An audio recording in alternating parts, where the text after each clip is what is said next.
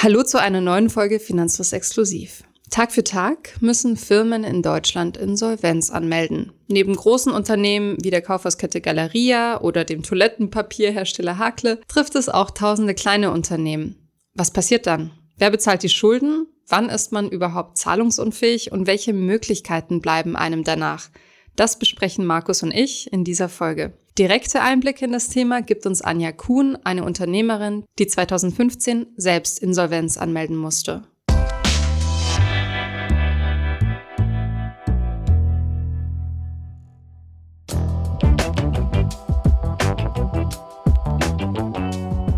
Die Privatinsolvenz. Bevor wir tiefer ins Thema einsteigen, klären wir doch erstmal, was ist überhaupt eine Insolvenz? Insolventia stammt aus dem Lateinischen, kommt von solvere, zahlen, also Zahlungsunfähigkeit.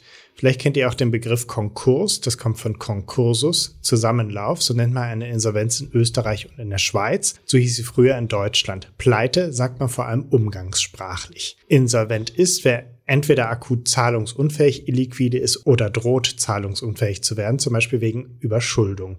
Dazu, wie die Insolvenz festgestellt wird und welche Kriterien es für eine Insolvenz gibt, dazu kommen wir gleich. Unternehmen, die in einem Insolvenzverfahren stecken, tragen den Zusatz I.L.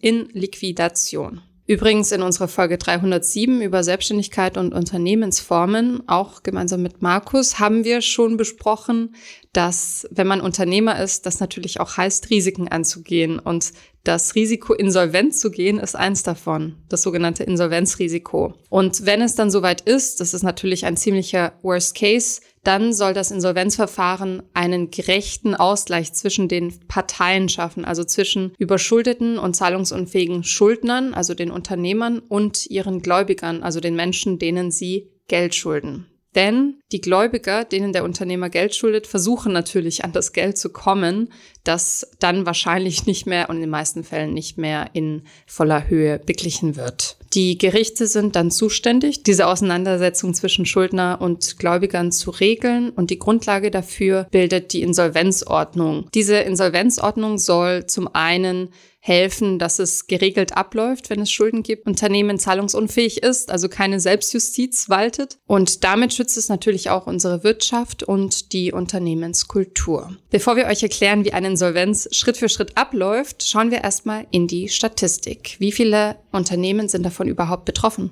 Für viele Unternehmer waren die letzten Jahre relativ angespannt. Es gab erst Covid und Lieferengpässe, jetzt gibt es die Energiekrise und Inflation.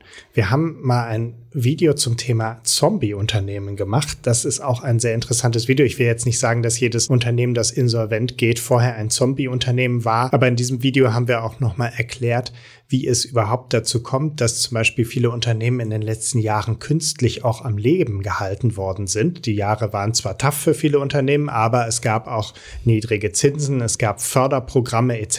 etc. All das ist jetzt nicht mehr der Fall. Jetzt gibt es Inflation, jetzt gibt es die Energiekrise und das zwingt natürlich dann sehr viele Firmen plötzlich in die Knie. Vor allem Solo-Selbstständige und Kleinunternehmen leiden stark unter der Situation, aber auch große Traditionsunternehmen. 1100 147 Anträge auf Unternehmensinsolvenz meldeten die deutschen Amtsgerichte im August 2022. Das sind 11,5 Prozent mehr als ein Jahr zuvor. Besonders stark betroffen davon sind das Baugewerbe und der Handel. Wenn man sich die Zahlen der letzten Jahre für Firmeninsolvenzen anschaut, dann fällt auf, dass diese seit Jahren rückläufig sind. Also entgegen der Erwartung bei der Krise, die wir gerade haben. 2020 und 2021 gingen die Zahlen auch erstmal zurück. Aber das kann auch daran liegen, dass es Unterstützungsprogramme der Bundesregierung gab und dass die Insolvenzantragspflicht ausgesetzt wurde bis zum 30. September 2020. Das verfälscht natürlich die Zahlen und es kann sein, dass jetzt noch eine Insolvenzwelle in Anführungszeichen auf uns zukommt. 81,6 Prozent der letztes Jahr insolventen Firmen in Deutschland hatten übrigens nur ein bis fünf Mitarbeitende. Das spricht dafür, dass ein großer Teil der insolventen Unternehmen, zumindest letztes Jahr, kleine Unternehmen waren. Und so war es auch bei unserer Interviewpartnerin,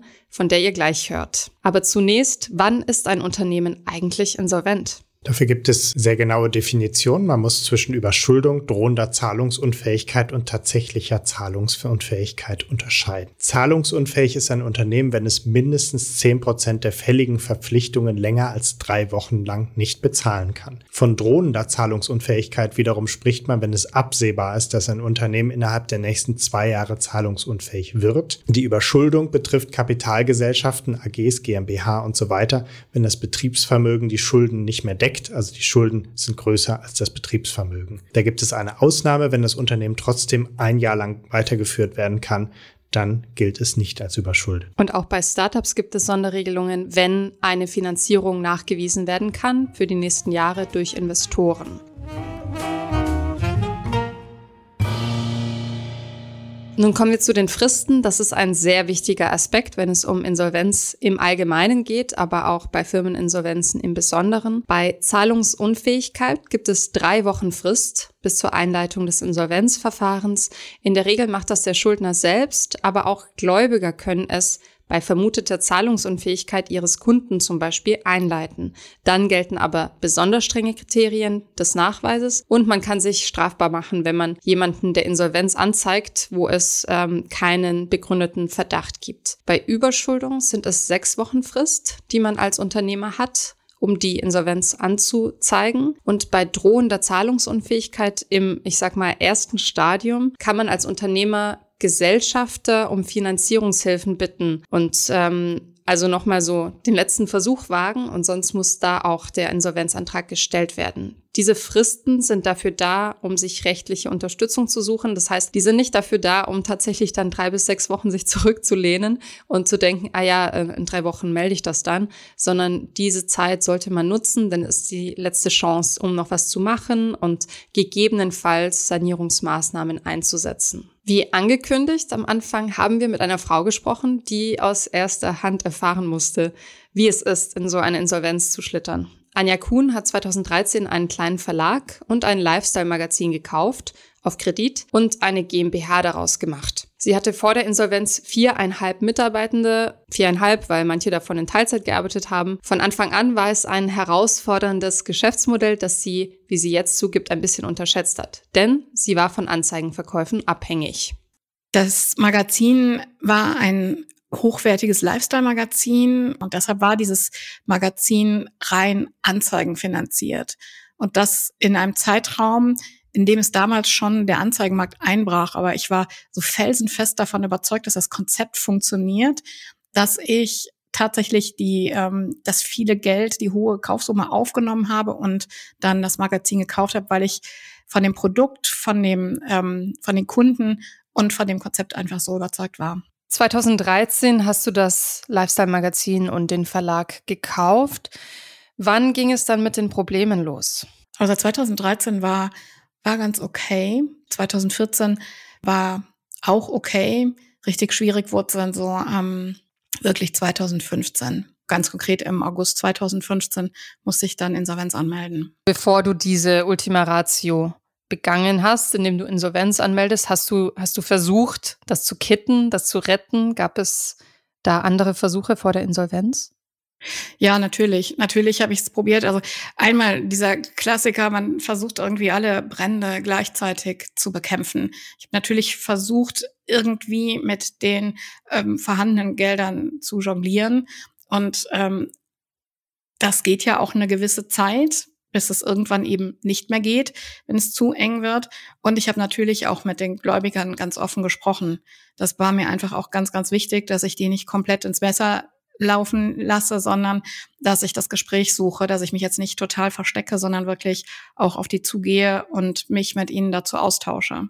Aber es war dann einfach im Sommer klar, okay, da geht jetzt nichts mehr. Kannst du für uns zusammenfassen, was die Situation bei der Insolvenzanmeldung war? Also wie viele Schulden, welche Art von Insolvenzmasse, wie viele Gläubige hattest du zu dem Zeitpunkt? Das waren drei Hauptgläubiger, mit denen wir als Verlag zu tun hatten. Ganz konkret auf die Summengläubiger möchte ich nicht eingehen. Ähm, es gab noch kleinere Gläubiger, mit denen ich ähm, ja dann natürlich auch die Gespräche gesucht habe. Aber es waren schon drei Hauptgläubiger und zwei, die auch noch ja nachher dann natürlich versuchen wollten, dass sie was von der Masse abbekommen. Anja hat im August 2015 die Reißleine gezogen. Aber wie genau läuft ein solches Insolvenzverfahren eigentlich ab? Das fassen wir hier einmal zusammen. Im Detail gibt es natürlich noch deutlich mehr zu beachten, je nach Einzelfall. Zunächst einmal meldet man eine Insolvenz an. Als Unternehmer reicht man einen Insolvenzantrag beim zuständigen Insolvenzgericht ein. Insolvenzverschleppung wird gerichtlich verfolgt, deswegen sollte man sich im Zweifel unbedingt Beratung holen und jetzt nicht irgendwie denken, naja, komm, ich könnte da mal noch ein bisschen mit warten, vielleicht kriege ich ja morgen irgendwie noch einen Investor. Wenn die Insolvenzmasse wiederum nicht ausreicht, kann das Gericht den Fall auch abweisen und eröffnet keinen Insolvenzfall. Das nennt sich dann eine Masseunzulänglichkeit. Ein Insolvenzverfahren kostet je nach Fall mehrere tausend Euro. Der Insolvenzverwalter wird anteilig je nach Insolvenzmasse vergütet und allein das führt dann auch dazu, dass meistens nicht alle Gläubiger befriedigt werden können, weil eben das Verfahren selbst Geld kostet und ja ohnehin schon nicht genug Masse da war, um alle Gläubiger zu befriedigen. Es gibt verschiedene Arten von Insolvenzverfahren. Das Regelinsolvenzverfahren mit Insolvenzverwalter, so war es auch bei Anja Kuhn, und das Eigenverwaltungsverfahren, das dann von der Geschäftsführung des Unternehmens verwaltet wird. Wir gehen jetzt nicht näher darauf ein. Das ist eher bei großen Unternehmen eine Option. Das erste Ziel des Insolvenzverfahrens ist natürlich, die Ansprüche der Gläubiger zu bedienen und das Unternehmen zu erhalten, wenn es möglich ist, zum Beispiel durch Sanierung. Dafür muss aber erstmal Geld her die sogenannte Insolvenzmasse. Die Insolvenzmasse ist das gesamte Vermögen, das ein Unternehmen zum Zeitpunkt der Eröffnung des Insolvenzverfahrens noch besitzt. Sobald ein Unternehmer die Insolvenz anmeldet, kann er oder sie nicht mehr darüber verfügen, denn das gehört dann zur Insolvenzmasse und der Insolvenzverwalter hat die Befugnis darüber zu verfügen. Man unterscheidet zwischen beweglichem Vermögen, das sind zum Beispiel Bargeld, Wertpapiere und anderes, und unbeweglichem Vermögen, zum Beispiel Immobilien und Grundstücke. Der Wert der Vermögenswerte wird vom Insolvenzverwalter beziffert und die Insolvenzmasse ist dann das pfändbare Vermögen, das, das erzählen wir gleich auch noch, nach bestimmten Regeln an die Gläubiger verteilt wird. Ja, bei Anja Kuhn war neben den Rechten an ihrem Magazin keine konkrete Insolvenzmasse vorhanden. Welche Lösung sie mit ihrem Insolvenzverwalter gefunden hat, hört ihr in Teil 2 unseres Interviews. Der Insolvenzverwalter war dann ziemlich zügig, hat, hat sich bei mir gemeldet, hat mit mir einen Termin vereinbart, um sich die Unterlagen natürlich anzugucken, zu schauen, ist Masse überhaupt da? Und da war erste Prämisse, wir müssen die kommende Ausgabe veröffentlichen, damit wir Masse haben. Und dann habe ich alles dran gesetzt, dass ich dann eine ähm, Ausgabe produziere, damit der Insolvenzverwalter genügend Masse hat. Das war wahrscheinlich Adrenalin pur, oder? Der Druck war bis zum Tag der Insolvenz, das war unglaublich, weil ich da ja in diesem Hamsterrad drin war. Ich versuche irgendwie was zu retten. Ich führe die Gespräche mit den Gläubigern. Ich ähm, führe natürlich auch Gespräche mit meinen Mitarbeiterinnen und meinen Mitarbeitern und habe irgendwie versucht, das alles zu jonglieren. Und ähm, ja, wenn ich jetzt sage, es hat mir Erleichterung gebracht, dann insofern, dass ich wusste, ich kann jetzt nichts mehr machen. Warst du, und wenn ja, inwiefern warst du privat davon betroffen? Naja, als Gesellschafterin beziehungsweise Geschäftsführerin hafte ich dafür natürlich, ne, für all das tun und musste das auch mit ähm, einer Immobilie besichern. Und was ist damit passiert? In der lebe ich heute noch. Also Happy End. Schon, aber das war eine harte Zeit. Da gab es auch einige, die mir geraten haben, komm Anja, ne, verkauf sie, dann hast du einfach ähm, diese ganzen Kosten nicht mehr. Und stattdessen hast du dich wofür entschieden? Als dann alles klar war, als diese Ausgabe produziert war, damit es Masse gab, habe ich erst einmal durchgeatmet und habe dann natürlich gedacht, was mache ich denn jetzt?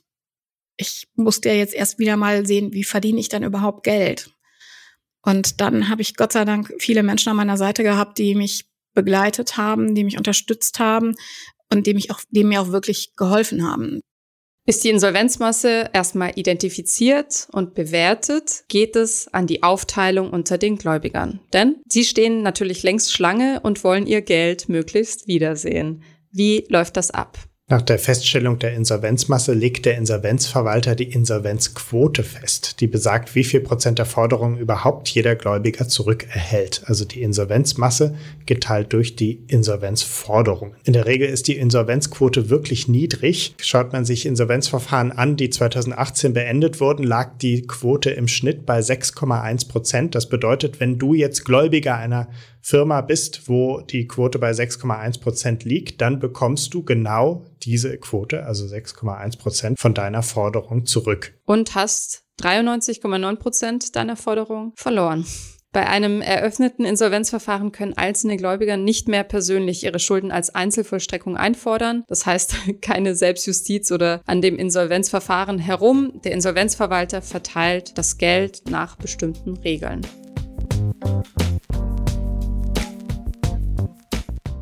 Für die Verteilung der Insolvenzmasse gibt es eine feste Reihenfolge, die etwas kompliziert ist. Wenn die erste Gruppe ihr Geld erhalten hat, kommt die zweite Gruppe dran, die dritte, bis dann schließlich nichts mehr von der Insolvenzmasse übrig ist. Das heißt, je nachdem, wie viel Masse vorhanden ist, kann es sein, dass schon nach den Verfahrenskosten nichts mehr übrig ist oder eben nur was für die erste Gruppe übrig ist. Doch welche Gruppen gibt es eigentlich? Und zwar gibt es Gläubiger, die aussonderungsberechtigt sind. Das heißt, die dürfen Vermögensgegenstände von der Insolvenzmasse aussortieren, wenn sie Ansprüche darauf haben. Das wurde natürlich schon bei Aufnahme des Kredits oder der Schulden jeweils besprochen. Danach kommen die sogenannten absonderungsberechtigten Gläubiger dran. Die haben ein Absonderungsrecht, also zum Beispiel ein Pfandrecht, das sie auch vor der weiteren Aufteilung unter anderen Gläubigern geltend machen dürfen. Und drittens kommen dann Massegläubiger. Das sind Schulden zulasten der Insolvenzmasse, also die Forderungen, die nach Eröffnung des Insolvenzverfahrens entstehen. Das sind auch die Verfahrenskosten und die Vergütung des Insolvenzverwalters. Es folgen dann die Insolvenzforderungen, also die anderen Gläubiger, und die bestehen schon vor Eröffnung des Verfahrens. Und danach kommen, wenn überhaupt noch was übrig ist, sogenannte nachrangige Insolvenzforderungen, zum Beispiel Kosten und Zinsen der Gläubiger, die ihnen angefallen sind wegen des Insolvenzverfahrens, Bußgelder und so weiter. Also das ist ein Prozess, der nach klaren Regeln abläuft, aber individuell natürlich ganz unterschiedlich aussehen kann, je nach Vereinbarungen. Übrigens sieht man häufig auf Rechnungen, wenn man zum Beispiel im Internet irgendwas bestellt oder meistens bei Gegenständen, die ein bisschen mehr wert sind, dass da unten drauf steht, dass das Eigentum erst übergeht, wenn die Rechnung beglichen ist. Und solange der Verkäufer Eigentümer an der Sache bleibt, das dient einfach nur dazu, dass wenn du Insolvenz gehst, dass dieser Gegenstand nicht zur Insolvenzmasse gehört. Dann kann man nämlich sich den Gegenstand wieder zurück zurücknehmen und muss nicht noch am Insolvenzverfahren teilnehmen. Was ist eigentlich mit Aktionären? Ja, Aktionäre gehören nicht zu den Gläubigern, zumindest in der Regel nicht, und gehen leer aus. Also Aktionäre, Teilhaber, Eigentümer der Firma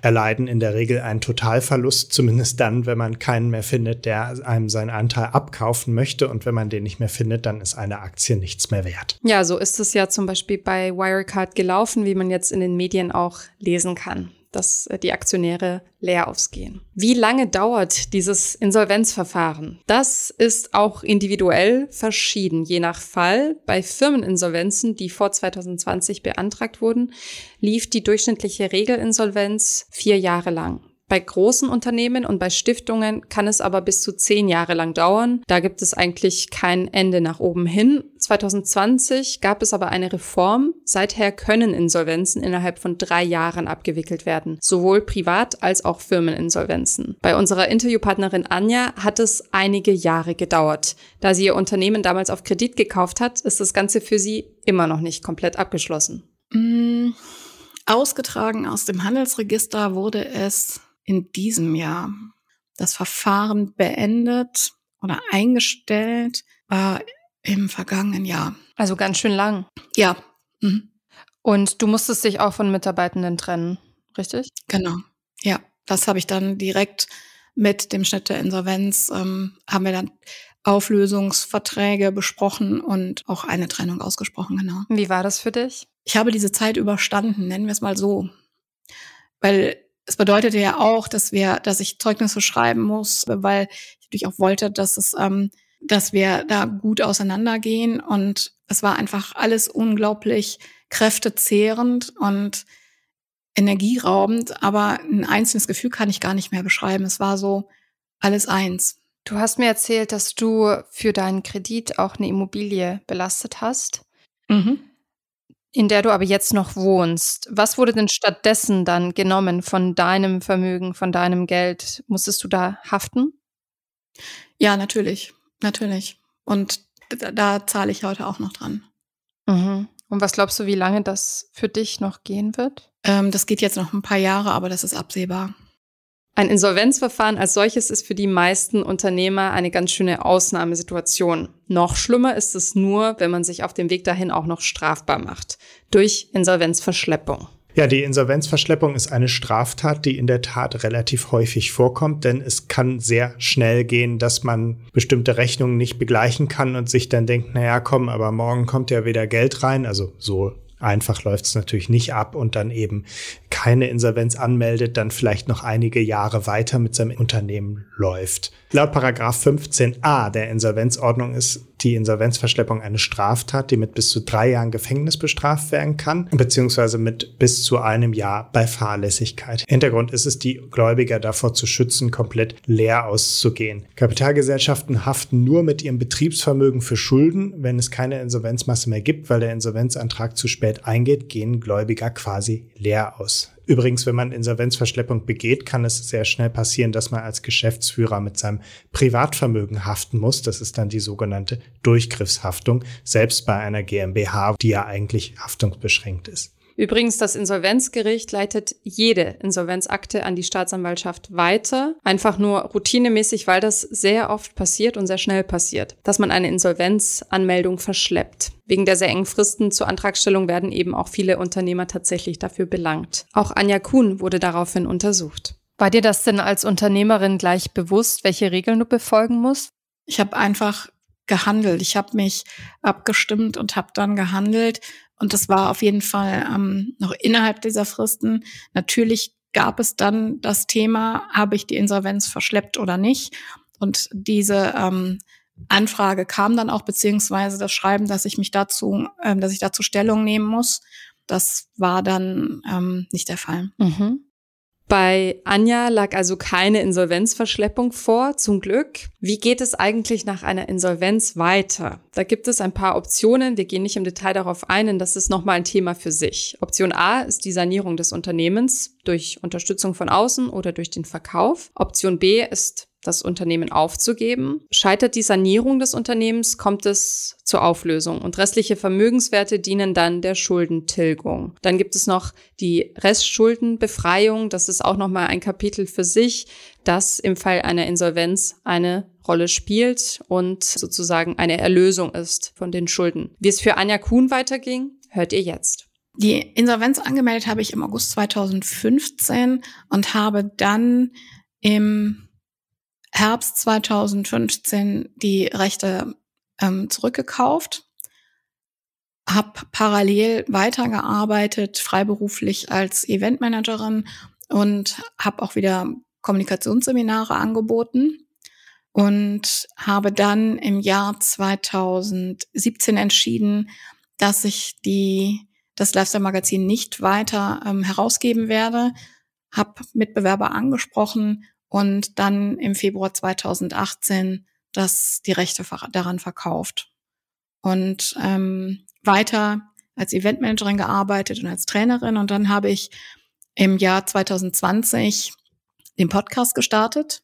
Im Juli 2020 ist er in den Start gegangen und habe dann das Geschäftsmodell entwickelt, dass ich Personal Brand Stories für Unternehmerinnen und Unternehmer schreibe und sie dabei begleite, sich als Personal Brand aufzubauen.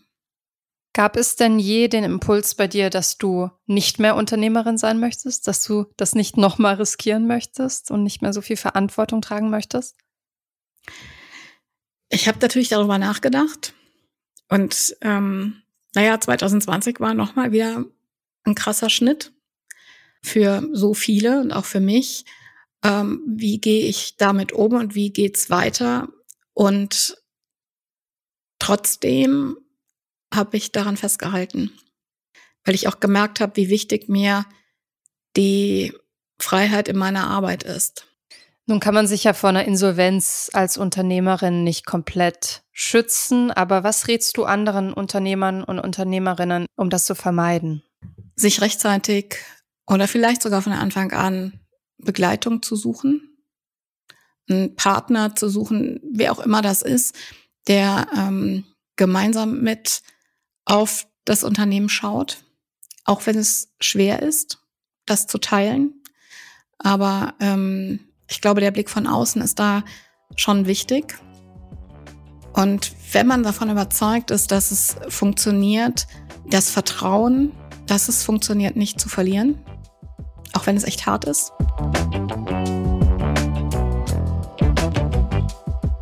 Kommen wir zum Fazit. Eine Firmeninsolvenz kann jede und jeden treffen, dann ist es vor allem wichtig, rechtzeitig zu handeln, um eine Insolvenzverschleppung zu vermeiden. Wir hoffen, ihr habt die wichtigsten Abläufe des Insolvenzverfahrens verstanden und natürlich auch, dass es euch dennoch nie betreffen wird. Danke fürs Zuhören. Danke, tschüss.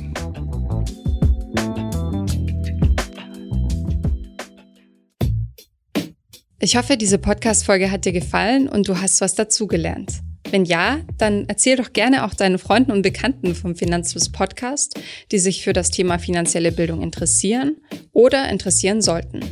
Wenn du uns auf iTunes zuhörst, dann lass uns gerne eine positive Bewertung da. Das sorgt dafür, dass wir noch besser auffindbar werden. Alle wichtigen Links und Verweise findest du wie immer in den Shownotes zu diesem Podcast. Auf unserer Homepage findest du außerdem eine ausführliche Beschreibung zu jeder Folge. Du findest sie unter finanzfluss.de slash podcast. Vielen Dank fürs Zuhören und bis zum nächsten Mal.